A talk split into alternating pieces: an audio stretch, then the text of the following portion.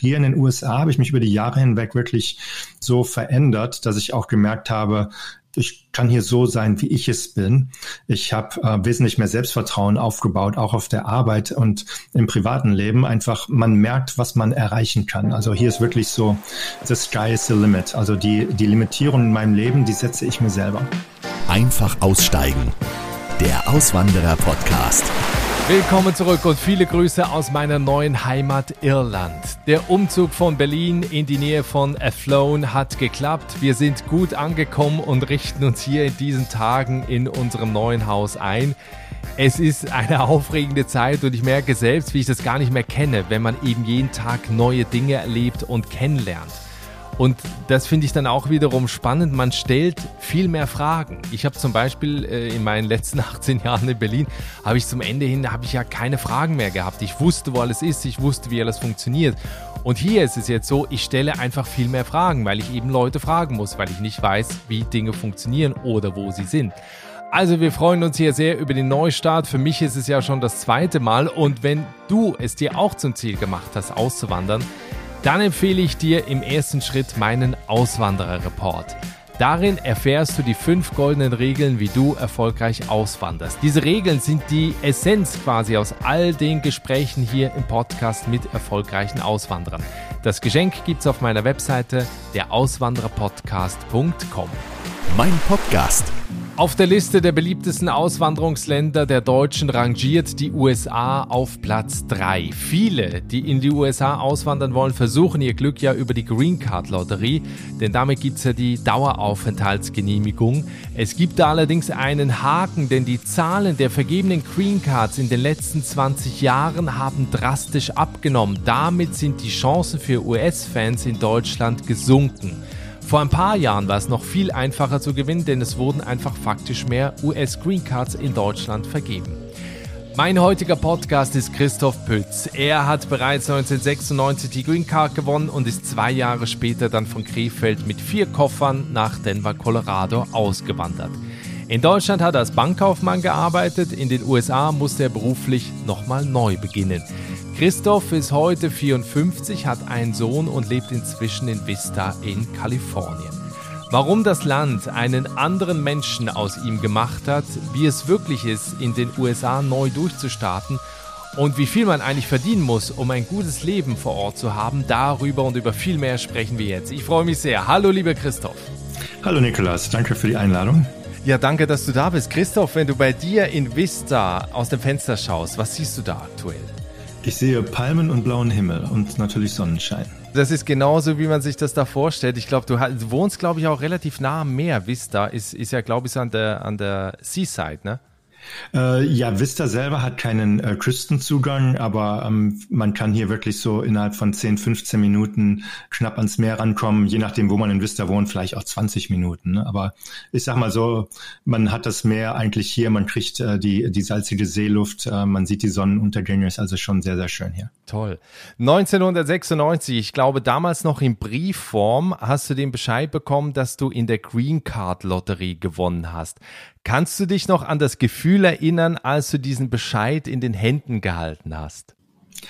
Ja, das äh, ist eigentlich immer noch so ein äh, Gefühl, wo man eine Gänsehaut äh, auf, dem, äh, auf dem Rücken hat oder so, wenn man sich daran zurückerinnert. Also ich weiß, dass äh, ich habe die Post geholt damals und das war ein großer Umschlag aus Kentucky da drin äh, mit vielen Unterlagen und äh, es war mir eigentlich schon direkt bewusst, als ich das sah, von wo der Umschlag herkam, äh, dass das äh, unter Umständen eine Veränderung im Leben hervorrufen würde. Also es war wirklich ähm, genial auf gewisse Weise ich kenne Menschen, die haben auch in der Green Card Lotterie gewonnen. Die hatten dann aber in dem Moment, wo der Bescheid kam, hatten die Schiss.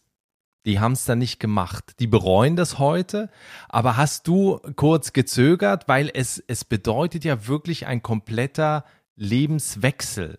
Äh, ja, gezögert in gar keinem Fall. Für mich war eigentlich irgendwie immer klar, dass ich irgendwie in die USA oder Kanada kommen wollte. Und äh, das war dann wirklich jetzt, ähm, okay, wie passt es in den Zeitplan? Also äh, ich hatte einen Urlaub geplant in den USA etwa vier Wochen äh, später. Und wenn man dann diese Unterlagen liest und dann stehen da halt natürlich auch Sachen drin, dass äh, wenn man in die USA einreist, was man sagen kann oder nicht sagen kann. Also ich weiß jetzt nicht mehr genau ein Wortlaut, aber das war so die erste Frage, kann ich jetzt noch in Urlaub darüber fliegen? Oder da muss ich bei der Einreise angeben, dass ich mich auf eine Green Card beworben habe. Ne?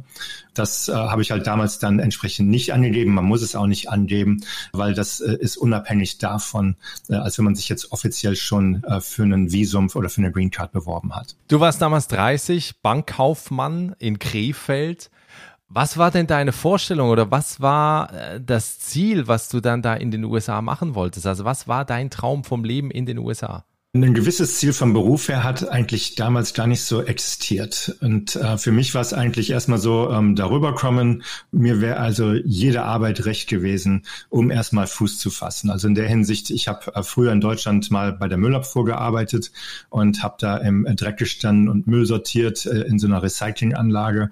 Mir macht eigentlich dreckige Arbeit nicht viel aus. Also ich bin auch bereit dafür entsprechend ähm, hart zu arbeiten. Und das war halt auch so meine Einstellung für den Staat in den USA. Erstmal rüberkommen, irgendeinen Job finden, der einfach die Lebenshaltungskosten abdeckt und äh, dass man sich eine kleine äh, Basis aufbaut und äh, dann kann man mal sehen, was man so da drüben macht. Denver, Colorado war die erste Station, wo du hingezogen bist. Also, ne, die meisten würden jetzt wahrscheinlich denken, irgendwo Ostküste, Florida, South Carolina, irgendwie sowas, oder New York oder Kalifornien. Wie bist du auf Denver, Colorado gekommen? Also zu dem Zeitpunkt damals hatte ich äh, schon 43 der 50 US-Bundesstaaten gesehen. Ich bin ja am Niederrhein aufgewachsen, da ist es äh, sehr flach und es regnet sehr viel. Und mir ging es eigentlich darum, dass ich ähm, sehr viel Sonnenschein habe und viele Möglichkeiten, um Outdoor-Aktivitäten zu machen. Also sei es ähm, äh, Hiking oder äh, Skilaufen, was auch immer. Ne? Colorado hat eigentlich in der Hinsicht äh, das ideale Wetter, ist auch einer der, ich sag mal, beliebtesten Staaten aus der Hinsicht. Und äh, Denver zum Beispiel hat 300 Sonnentage pro Jahr. Es regnet nicht sehr viel in Denver. Äh, du hast Schnee, man hat eigentlich fast alle vier Jahreszeiten. Und in der Hinsicht äh, passte das schon. Und dazu kam, dass damals halt so Mitte, Ende der 90er Jahre der große Internetboom war mit den ganzen großen Internetfirmen. Dann war halt auch der Arbeitsmarkt in Denver wirklich sehr, sehr heiß, dass man da auch sehr schnell dann Arbeit finden konnte. Und das passte einfach alles zusammen. Das heißt also, du hast nicht bei der Müllabfuhr in den USA angefangen. Genau, ich, genau. Ich habe ähm, mich auf viele Jobs erstmal beworben und habe dann äh, nach zwei Wochen einen Job in einem äh, Callcenter von einer äh, Containerfirma bekommen bekommen und äh, die betrieben ihre eigene Flotte an großen Containerschiffen.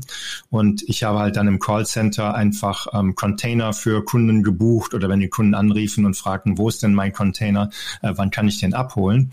Das wurde damals noch alles übers Telefon gemacht. Heute kann man das sicherlich alles durch einen Webbrowser erledigen, aber das war halt wirklich so der erste Job und für mich immer noch eine Überraschung irgendwie, äh, weil ich sag mal, ich äh, sprach zwar Englisch mit starkem Akzent und äh, hatte auch nicht, ich sag mal, eine, einen großen Wortschatz und habe es trotzdem geschafft, in einem Callcenter den Job zu finden. Und äh, das hat dann auch sehr gut geklappt. Und irgendwie muss ich sagen, war es auch vielleicht der ideale Job, weil man am Telefon, da kann man nicht mit Händen und Füßen erklären, was man dem anderen mitteilen will. Und man musste sich halt dann wirklich dann ähm, sehr schnell zusammenreißen und Englisch lernen oder man lernt es automatisch. Und das hat mir damals, glaube ich, sehr viel geholfen, einfach auch den Wortschatz zu vergrößern und auch einfach das Bewusstsein zu haben, äh, dass das kann ich. Ne? Wie wurdest du von den Menschen, also es gibt ja immer so die, diesen Glauben, ne, ich komme dahin aus Deutschland, ich bin gut ausgebildet, ja, jetzt werden da viele, viele Jobs sind frei, die suchen Leute, die warten auf mich. Hattest du auch das Gefühl, dass die da so ein bisschen auf dich gewartet haben oder wie haben die dich da aufgenommen? Also wie sind die dir begegnet? Also ich sag mal, diese Vorstellung habe ich auch so nach zwei, drei Tagen über Bord geworfen. Äh, man merkt das dann einfach, die warten nicht auf jemanden aus Deutschland mit einer guten Ausbildung, sondern hier muss man sich äh, selber beweisen. Man kann zwar auch in den USA entsprechend dann so eine Ausbildung machen, sei es ähm, College, Universität oder was auch immer, aber man muss sich in jedem Fall selber im Job beweisen äh, und den Leuten zeigen, dass man auch wirklich das kann, was man sagt, was man kann. Und das ist einerseits ähm, eine Herausforderung, wenn man darüber kommt. Andererseits verschafft es einem dann auch entsprechend viele Möglichkeiten. Und äh, ich sage mal, auch die deutschen Sprachkenntnisse, die bringen einem im Endeffekt nicht viel, es sei denn, man geht wirklich in so eine Firma rein, die eine Verbindung nach Deutschland hat oder so. Aber ansonsten ist es nicht so, dass man da auf, äh, dass man da groß erwartet wird und mit, ich sag mal, Begrüßungsfeier übernommen wird oder so. Ne? Von den Leuten selber her, ich sag mal, Leute, die in Europa gewesen sind oder so und ähm, mit denen man dann ins Gespräch kommt, äh, die haben eine etwas andere Einstellung diesbezüglich, aber mehr einfach so vom kulturellen und vom Wissenbereich her, weil sie einfach wissen, dass äh, in Europa und Deutschland die Dinge doch sehr anders sind. Und da hat man dann schon irgendwie auch einen leichteren Start, mal ein Gespräch anzufangen. Aber das entwickelt sich eigentlich so über die Zeit hinweg. Man merkt dann, wo oder mit wem man eigentlich gut zurechtkommen kann und mit wem nicht. Du hast vorhin erzählt, dass du eben schon komplett durch die USA gereist bist, die einzelnen Bundesstaaten bereist hast. Jetzt ist aber Urlaub und Reisen ja was anderes als da leben. War das am Anfang auch so, dass gewisse Dinge, die du dir vorgestellt hast, dann nicht so gekommen sind? Oder war das am Ende auch für dich dann keine große Überraschung mehr, jetzt Krefeld und, und also ja, wahrscheinlich schon, und dann Denver, Colorado? Ja, man muss vielleicht eine gewisse Naivität mitbringen, um einfach äh, da dann auch nicht unterzugehen, sag ich mal. Man kann sehr leicht äh, überanalysieren und äh, dann versuchen, so einen äh, optimierten Umzug und Jobsuche und das alles zu machen. Und das finde ich also mit der Naivität ein bisschen, man, man denkt dann nicht unbedingt daran, was alles schiefgehen kann oder was passieren kann. Für mich war eigentlich damals so die, die ersten beiden Reisen in die USA und Kanada, das, das Land als solches kennenzulernen. Und ich habe mich dann eigentlich nach dem jeweiligen Urlaub mehr auch mit dem Alltag in den USA beschäftigt. Und damals gab es das Internet noch nicht ganz so. Es gab, glaube ich, ein einziges deutschsprachiges Auswandererbuch. Naja, man, man weiß eigentlich nicht so, was einen erwartet. Und äh, da war ich also wirklich so ganz offen und äh, habe auch dann äh, sicherlich Fehler gemacht am Anfang, weil sie sich einfach nicht vermeiden lassen. Und naja, ein bisschen Glück gehört dann auch dazu. Und ich sag mal, diese Kombination, die hat eigentlich dann hinter den Start schon wirklich äh, lohnenswert und optimal gemacht. Weil das auch viele interessiert. Ich weiß nicht, ob du darüber offen sprichst, aber was für ein Budget hattest du? Geld war im Prinzip da, um die ersten sechs Monate äh, komplett äh, überstehen zu können, ohne arbeiten zu müssen. Und äh, ich hatte damals übers Internet herausfinden können, was man in etwa an Mietzahlungen machen muss, äh, was ein Auto kostet. Ich bin sechs Wochen vor der eigentlichen Auswanderung schon in die USA geflogen, um dann da meine Sozialversicherungsnummer zu beantragen, einen Führerschein zu machen oh. und ein Auto zu kaufen. Das hat eigentlich mir sehr gut geholfen, dass äh, diese Sachen dann schon erledigt waren, weil als ich dann nach sechs Wochen angekommen bin, ich hatte ein Auto am Flughafen stehen, ich hatte einen amerikanischen Führerschein, ich hatte eine Sozialversicherungsnummer und das sind dann Sachen, die man wirklich brauchte, um eine Wohnung, äh, sag ich mal, anmieten zu können. Also Sozialversicherungsnummer ist dann schon sehr wichtig. Ich weiß nicht, wie lange es heute äh, dauert, um diese Sozialversicherungsnummer zu bekommen, aber dass man die dann schon am ersten Tag hatte und auch einen äh, Colorado-Führerschein, das hat halt wirklich einen sehr großen Unterschied gemacht. Wow, aber da warst du ja top vorbereitet. Ja, ich habe sicherlich ein bisschen Zeit in die Planung reingesteckt. Ne? und äh, äh, wie gesagt, man kann das alles äh, überanalysieren und auch vielleicht dann versuchen, äh, das mhm. perfekt zu machen. Und äh, das habe ich eigentlich versucht zu vermeiden. Dann einfach gesagt, ich weiß was, ich fliege jetzt rüber. Ich nehme mir eine Woche Zeit und äh, versuche in der einen Woche eigentlich äh, gewisse Ziele zu erreichen. Das Minimumziel war wirklich Sozialversicherungsnummer und der Führerschein und unter Umständen ein Auto. Und äh, die Sachen haben für mich geklappt. Alles andere war im Prinzip Bonus, dass ich also dann, sage ich mal, herausfinden konnte, in welchem Stadtteil von Denver äh, denn zu wohnen oder äh, wo sind eigentlich die großen, ich sag mal, äh, Konzentrationen von Arbeitgebern. Also wenn man sich amerikanische Großstädte anschaut, dann hast du einmal Downtown mit vielen Bürogebäuden und vielen Arbeitsplätzen.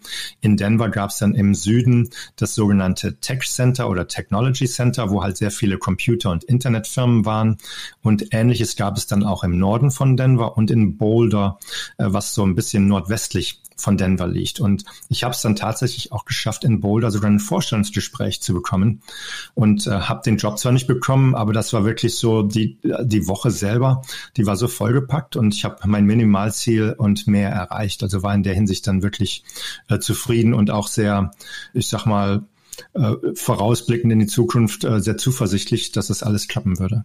Das Spannende bei dir ist, du arbeitest natürlich heute nicht mehr in diesem Callcenter. Du hast auch einen, einen kompletten beruflichen äh, Wechsel durchgemacht. Du bist inzwischen IT-Spezialist, hast dir, glaube ich, eben selber viel privat beigebracht. Wie siehst du das in den USA? In Deutschland ist das ja sehr viel mit, was hast du für ein Diplom, was hast du für eine Ausbildung? Wie hat das jetzt am Ende für dich in den USA funktioniert, Karriere zu machen? Ja, also ich habe mich komplett im IT-Bereich selber fortgebildet und äh, das kam eigentlich, dass ich hier ähm, einen Freund kennengelernt habe und äh, er erzählte mir, dass er halt im IT-Bereich angefangen hat und wie viel Geld er bereits verdiente und wie da die Möglichkeiten wären. Und dann habe ich halt mit ihm auch gesprochen, wie kommt man denn da rein? Er war halt früher in der Armee gewesen und äh, hat sich dann entsprechend ähm, da auch in dem Bereich selbstständig fortgebildet. Er ist nicht zum College gegangen zu dem Zeitpunkt. Er zeigte mir eigentlich so den Weg in Richtung äh, IT-Zertifikate, wo man halt wirklich dann eine Zertifizierung erarbeitet und damit geht man dann entsprechend hin und bewirbt sich. Und dann habe ich mir das angeschaut und äh, habe dann festgestellt, dass Microsoft äh, damals auch schon diese IT-Zertifikate, Zertifizierungen angeboten hat und dass man eigentlich gar nicht dafür zur Schule gehen muss, sondern ich habe mir ein paar Bücher gekauft, habe mich dann entsprechend äh, abends immer hingesetzt und habe in den Büchern gelernt und äh, habe mir dann versucht, das Wissen selber so beizubringen, ähm, wo ich dann zum Beispiel meinen eigenen Computer auseinandergenommen habe oder da entsprechend dann mit den Einstellungen äh, hin und her experimentiert habe und bis ich halt ein Gefühl hatte, äh, jetzt geht das. Und dann habe ich mich auf diese Prüfungen vorbereitet und das war dann halt äh, pro Zertifikat 100 Dollar. Dann äh, habe ich mich halt entsprechend einem Sommertag da so einen Termin gemacht und bin da hingegangen und habe dann auch mit, ich glaube, so 77 oder 78 Prozent die Prüfung bestanden und war dann plötzlich ein sogenannter Microsoft Certified Professional. Und das heißt natürlich nicht viel. Ne? Ähm, man muss halt dann immer noch den Job finden. Und dann habe ich mich entsprechend ähm, äh, beworben bei Firmen und habe auch sicherlich dann äh, bis so zum Dezember im ersten Jahr 200, 250, vielleicht auch 300 Bewerbungen rausgeschickt und ähm, habe aber dann auch noch eine zweite Zertifizierung gemacht und habe dann im Dezember wirklich meinen ersten Job im IT-Bereich äh, bekommen und das war halt auch wieder in einem Callcenter, aber halt in dem Sinn dann für eine Softwarefirma, wo ich dann halt ähm, technischen Support übers Telefon an, ähm, gemacht habe. Wow. Heute lebst du in Kalifornien, bist also umgezogen nach 19 Jahren in Denver. Wie sieht dein Alltag aus und warum bist du heute in Kalifornien? Ja, warum bin ich heute in Kalifornien? Also in äh, Denver habe ich mich im IT-Bereich halt dann weiter hochgearbeitet und äh, habe mich dann auch wirklich da spezialisiert und ähm, dann entsprechend auch gut verdient. Äh, man konnte sich fast die Arbeitsstellen dann aussuchen irgendwann, äh, sag ich mal, hat man so ein bisschen, ich sag mal so den, den Oberdeckel erreicht, was man erreichen kann in der Stadt. Und ähm, das hört sich vielleicht ein bisschen äh, merkwürdig oder blöd an. Man muss sich das so vorstellen, wenn man im IT-Bereich mehrfach den Job wechselt, kann man halt auch immer sein Gehalt entsprechend steigern. Man kann zwischen, ich sag mal, 10, 50, 60, 70 Prozent mehr verdienen im Vergleich zum vorherigen Job je nachdem, in welche Gehaltsstufen man dann kommt, dann gibt es halt immer weniger Arbeitgeber, die auch entsprechend so ein hohes Gehalt zahlen können. So, das war einer der Gründe, warum ich nicht mehr in Denver bin. Der zweite Grund war, dass äh, die äh, Firma, für die ich gearbeitet habe, die hat halt damals entschieden, unser, äh, unsere komplette Abteilung nach Indien auszulagern aus Kostengründen. Und dann wurde, zum, wurde uns im Oktober mitgeteilt, ähm, dass wir unsere Jobs in 90 Tagen verlieren würden. Und ähm, wow. da habe ich mich dann entsprechend äh, in Denver beworben, aber auch äh, in Südkalifornien. Und als ich mich dann ab Oktober beworben habe, entsprechend äh, hier einen Job in äh, San Diego oder nördlich von San Diego bekommen, und zwar als IT-Manager für eine ähm, Startup pharmazeutische äh, Firma. Und äh, naja, dann habe ich da das entsprechend geschafft und äh, bin dann hier rüber und habe dann hier praktisch von vorne angefangen mit dem Leben in Kalifornien. Nicht beruflich, aber es war dann schon schon ein sehr großer Schritt und äh, halt eine riesige Veränderung. Ne? Wie muss man sich das vorstellen? Ist das so, wie wenn ich in Deutschland von einem ins andere Bundesland wechsle oder ist das schon eher fast wie eine Auswanderung? Es ist schon eher fast wie eine Auswanderung. Also die 50 Bundesstaaten haben dann doch ihre eigenen Regeln. Da muss man dann wirklich, äh, ich sag mal, fast äh, von komplett von vorne anfangen. Es war zum Beispiel so, als ich in äh, Colorado damals angekommen bin, musste ich nur meinen deutschen Führerschein abgeben, einen Sehtest machen und habe einen äh, Colorado-Führerschein bekommen. Hier in Kalifornien, ähm, da reichte das nicht. Ich musste also die theoretische Fahrprüfung äh, nochmal neu machen und äh, habe dann entsprechend meinen Colorado-Führerschein abgegeben und äh, dann den kalifornischen Führerschein erhalten. Aber das war so der erste große Schritt. Ähm, ja, den kannst du nicht nur eintauschen, sondern du musst die theoretische Prüfung neu machen. das ist ja auch. Ja, und äh, das hat sich dann in vielen Bereichen so entsprechend fortgesetzt, dass äh, alles, was man sich in Colorado erarbeitet hat, nur bedingt dann auch in Kalifornien entsprechend äh, so weiter ich sag mal, genutzt werden kann oder so. Ne? Es ist schon leichter, als wenn man von Deutschland aus kommt, aber immer noch schwieriger, als wenn man es im eigenen Bundesstaat macht, wo man vorher auch gelebt hat. Wie ist denn so die Mentalität? Also wie sind die Menschen eigentlich so in, in Kalifornien im Vergleich zu Denver oder auch zur Ostküste? Also Kalifornien ist schon ganz anders, als man sich das eigentlich vorstellt. Also Kalifornien ist einerseits der äh, dicht bevölkerste Staat der USA mit mittlerweile etwa 40 Millionen Einwanderern oder äh, Bewohnern. Äh, Einwanderer sage ich hier, weil einfach hier auch so viele ähm, Leute halt aus Mittel- und Südamerika hinkommen. Und man merkt das auch, das Land äh, oder der Staat ist in der Hinsicht äh, wesentlich anders insgesamt so die Mentalität der Leute hier, wenn sie irgendwie einen Bezug auf Europa haben, dann sind die Menschen eigentlich sehr offen und auch freundlich zuvorkommend. Äh, wenn sie das nicht haben, dann ist es schon schwieriger. Und man hat das dann schon gemerkt, dass man zum Beispiel so, es ist schwieriger hier Freunde zu machen, Freundschaften aufzubauen. Hier kann ich wirklich, äh, ich gehe mit dem Hund spazieren und äh, man sieht Leute, die auch mit dem Hund spazieren gehen und ähm, man denkt eigentlich, man, man grüßt sich oder was weiß ich und manche Leute schauen einfach an einem vorbei, als ob man gar nicht da ist.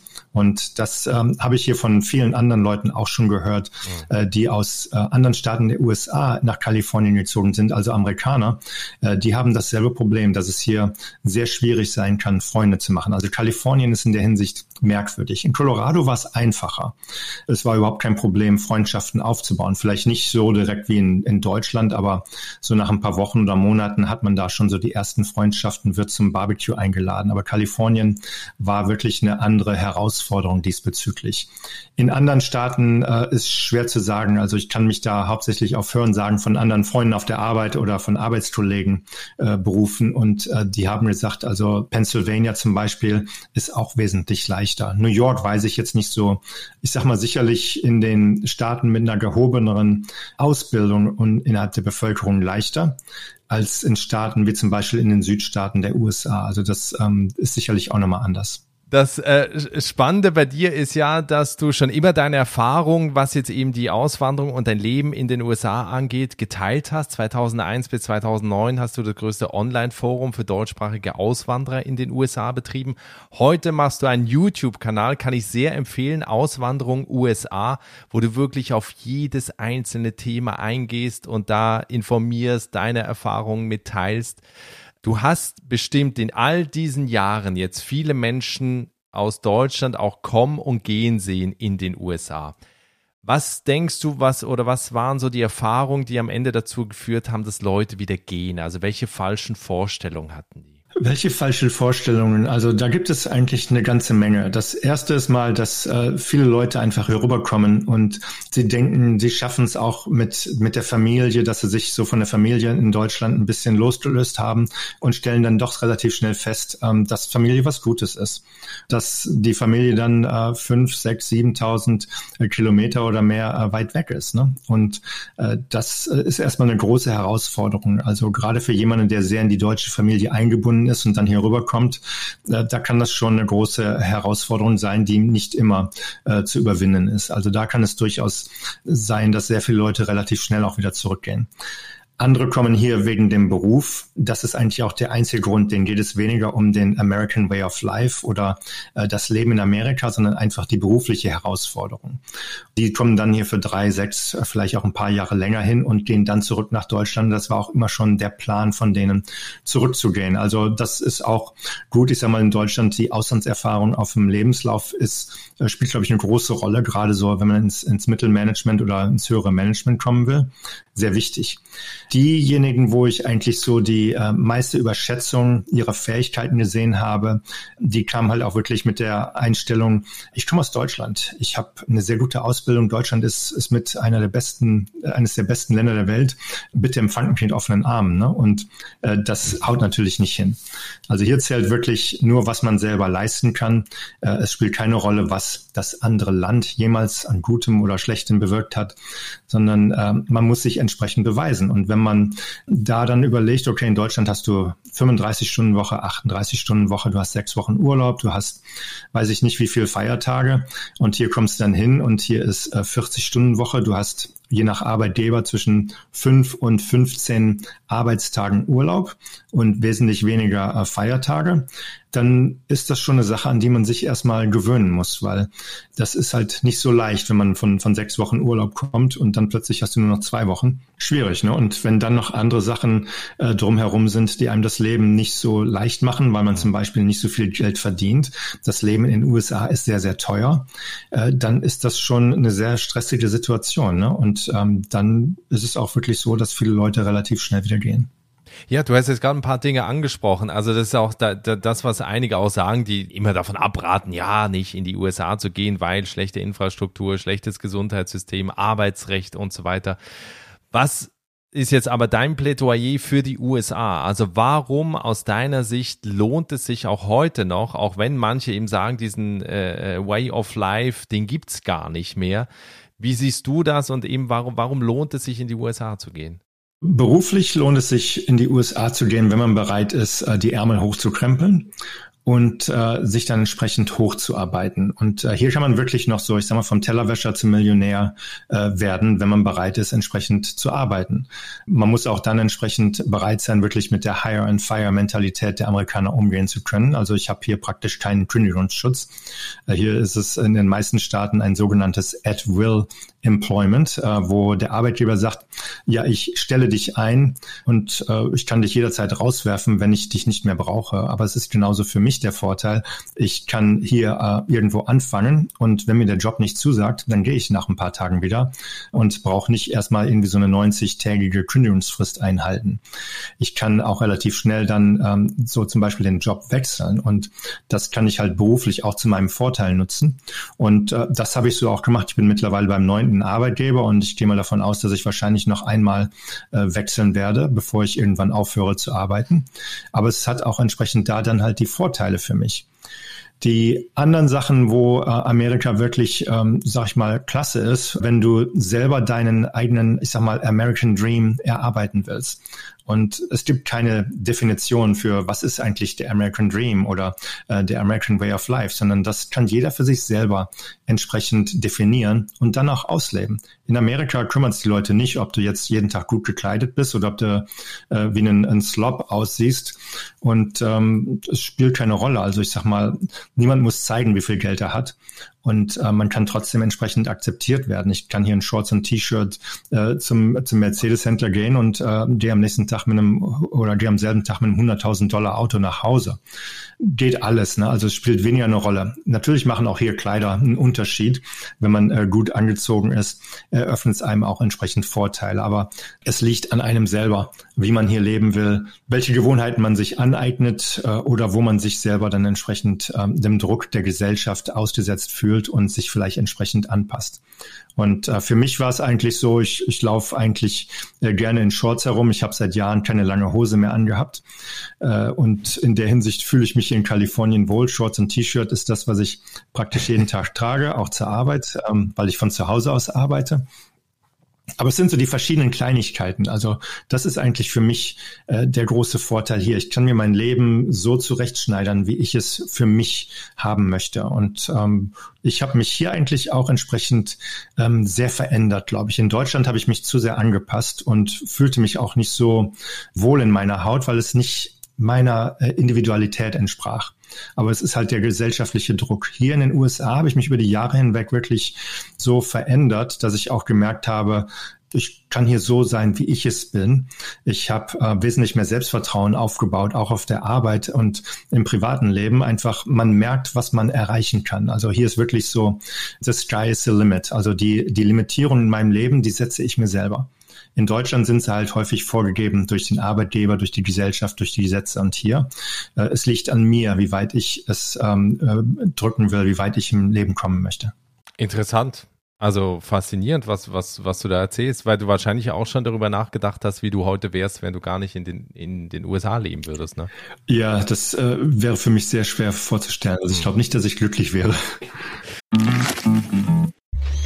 Während du mich reden hörst, zerlegt Daisy, Apples iPhone-Demontageroboter, ein iPhone in viele recycelbare Teile. So gewinnt Apple mehr Materialien zurück als mit herkömmlichen Recyclingmethoden.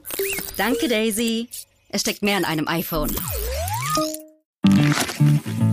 Weil du das Thema Kosten, äh, das sprechen wir jetzt noch kurz an, auch äh, ein, zwei Mal erwähnt hast. Wer schon mal in den USA Urlaub gemacht hat, der weiß, dass die Hunderter eigentlich so rausfliegen aus der Brieftasche wie in Deutschland die Zehner. Ähm, wie teuer ist das Leben denn inzwischen? Also gerade was eben so Miete angeht, was Immobilien angeht, so generell Lebenshaltungskosten, Lebensmittel. Klar, der Sprit ist immer noch günstig, aber wie hat sich das so entwickelt? Also es hat sich über die Jahre hin äh, sehr stark entwickelt, dass das Leben sehr, sehr teuer geworden ist. Also ähm, äh, im ersten Jahr in Colorado, da hat äh, die Gallone Benzin noch 72 Cent gekostet. Hier jetzt in Kalifornien, äh, hier finde ich es noch zurzeit etwas unter 6 Dollar an verschiedenen Tankstellen für die Gallone. Aber äh, Kalifornien ist zum Beispiel in der Hinsicht immer schon teurer gewesen als andere Staaten der USA. Aber Benzin ist einfach über die Jahre hinweg sehr teuer geworden. Lebenshaltungskosten im Generellen, also Mieten sind gerade so in den äh, beliebteren Teilen der USA sehr, sehr hoch gegangen.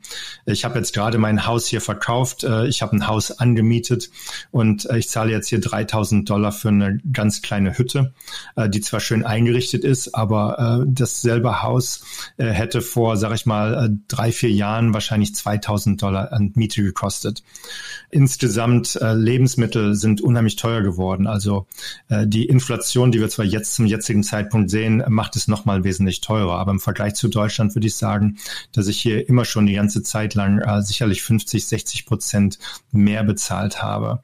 Es war gerade am Anfang eigentlich äh, sehr einfach, zum Beispiel einkaufen zu gehen mit Kreditkarten. Äh, das macht es sehr simpel. Man konnte sich ein Budget erstellen. Es hat immer geklappt. Mittlerweile muss man da wirklich schon mehr drauf achten, weil, wie du schon sagtest, das Geld kann einem ruckzuck ähm, in den Fingern zerrinnen, einfach weil die Kosten manchmal so unbeschreiblich hoch sind. Also zum Beispiel Autoversicherung. Ich zahle jetzt ähm, für, für zwei Autos äh, 4.300 Dollar Vollkaskoversicherung. Mhm. Äh, hat allerdings auch den Grund, dass mein Sohn äh, gerade sein erstes Auto zerstört hat. Oh, okay, gut. Und die Versicherung da natürlich dann äh, voll zuschlägt. Aber ja. die Kosten insgesamt waren im Vergleich zu Deutschland sicherlich bei der Versicherung 40, 50 Prozent mehr. Ja, ich habe immer so ein bisschen gestaut, wenn einige gesagt haben, so als Familie mit zwei Kindern brauchst du eigentlich 10.000 Dollar im Monat. Aber ich glaube, das, das brauchst du auch, ne? Ja, also wer nach Kalifornien gehen will äh, und meint, dass er hier mit 100.000 Dollar gut leben kann, ja, da würde ich dann nochmal drüber nachdenken. Das sind also vielleicht gerade mal 50 Prozent. Da kann man nicht weit kommen. Wenn man mal hier die, äh, die Mieten in, in der Gegend, wo ich wohne, also selbst für ein einfaches Apartment in, in keiner guten Lage, äh, 1500 bis 2000 Dollar. So, und äh, wenn ich mir dann hier zum Beispiel äh, die Leute anschaue, die 17, 20 Dollar die Stunde verdienen, äh, mit 17 Dollar die Stunde kommst du bei etwa 37.000, 40.000 Dollar im Jahr an. Das ist ja nix. Äh, da ziehst du Steuern und das alles ab. Ähm, ja, dann bist du dann, äh, sag ich mal, äh, 30, 40.000 Dollar Miete im Jahr bezahlen kannst. Äh, da musst du schon wesentlich mehr machen. Also äh, das ist sicherlich eine große Einschränkung für Leute, die hier rüberkommen und erstmal anfangen, am unteren Ende der Einkommensskala zu arbeiten. Oder für Leute, die jetzt hier aus dem College, aus den Schulen kommen, die müssen alle erstmal in einer Wohngemeinschaft wohnen, in den meisten Fällen, weil sie sich sonst das Leben nicht leisten können. Ne? Also das ist äh, sehr erschreckend. Ja, was sind denn deine Tipps, wenn jetzt Leute zuhören? Äh, und da werden natürlich einige dabei sein, deren Wunsch es ist, in die USA zu gehen. Ne? Zum einen jetzt natürlich eben Green Card Lotterie bewerben, das ist ja immer eine Möglichkeit. Dann gibt es das Investorenvisum oder verschiedene Investorenvisa oder über einen Arbeitgeber. Was empfiehlst du denn jetzt für Leute, die, die in die USA gehen wollen? Also ich würde erstmal empfehlen, wirklich äh, sehr viel Flexibilität an den Tag zu legen. Also ich sage mal, es ist erstmal wichtig, dass man seine Grundlebenshaltungskosten abdeckt. Und wer zum Beispiel mit der Green Card Lotterie kommt und hat einen sehr guten Beruf, der auch in den USA gesucht ist, der wird das Problem weniger haben. Für jemanden, der zum Beispiel, ich kam als Bankkaufmann hier rüber, das zählt hier nicht viel. Gut, ich kann im Büro arbeiten. Das war auch die einzige äh, Übereinstimmung, die ich vielleicht mitgebracht hätte. Äh, so, man muss also dann wirklich überlegen, okay, welchen Beruf? Und ähm, dann wirklich da vielleicht auch am Anfang einfach zu sagen, okay, egal was, ich will erstmal Geld verdienen und kann mich dann entsprechend positionieren. Das zweite ist, ähm, ich habe äh, seit seit 2002 immer meine eigene Firma noch zusätzlich zum Beruf gehabt. Und das hatte verschiedene Gründe. Einerseits steuerliche Gründe, weil ich dann so viele Sachen entsprechend von der Steuer abschreiben konnte. Aber auch der Grund zum Beispiel, dass ich äh, überlegt habe, wenn ich mal irgendwo wann rausgeschmissen werde, andere Leute gehen einfach nach Hause und wissen nicht, was sie tun sollen. Ich gehe nach Hause und äh, kann an meinem eigenen kleinen äh, Betrieb weiterarbeiten und den entsprechend vielleicht größer aufziehen. Ich habe zumindest ein Einkommen, was ich erziele. Mhm. Ich habe auch die eigene Firma dazu benutzt, meine eigenen Kenntnisse entsprechend aufzubauen im IT-Bereich. Und das hat mir dann sehr viele Vorteile im Beruf verschafft. Also das sind so die Sachen, Flexibilität, auch einfach drüber nachdenken, was kann ich zum Beispiel als Nebenberuf aufziehen oder äh, entsprechend da machen und das dann auch vielleicht in anderen Bereichen nutzen. Also das ist ein sehr wichtiger Bereich. Und dann bringt einfach die äh, Vorstellungen herunter, wie viel Geld ihr für ein Auto ausgeben müsst. Äh, das erste Auto muss kein tolles Auto sein. Die erste Wohnung muss keine tolle Wohnung sein. Da ist eigentlich so die Voraussetzung, die erste Wohnung sollte in einem sicheren Stadtteil sein. Das wäre für mich eigentlich so das, das Einzige, äh, was ich bei der ersten Wohnung oder beim ersten Haus als Kriterium ansetzen würde. Und ähm, dann wirklich äh, entsprechend äh, sich erkundigen und wirklich ein bisschen Zeit vergehen zu lassen, dass man wirklich merkt, okay, wo bin ich, wo möchte ich hin, äh, mit Leuten sprechen, sich mit anderen Auswanderern oder einfach auch Leuten in in der Firma, wo man arbeitet, unterhalten, einfach zu verstehen, wie ticken die, was sehen die als Probleme an.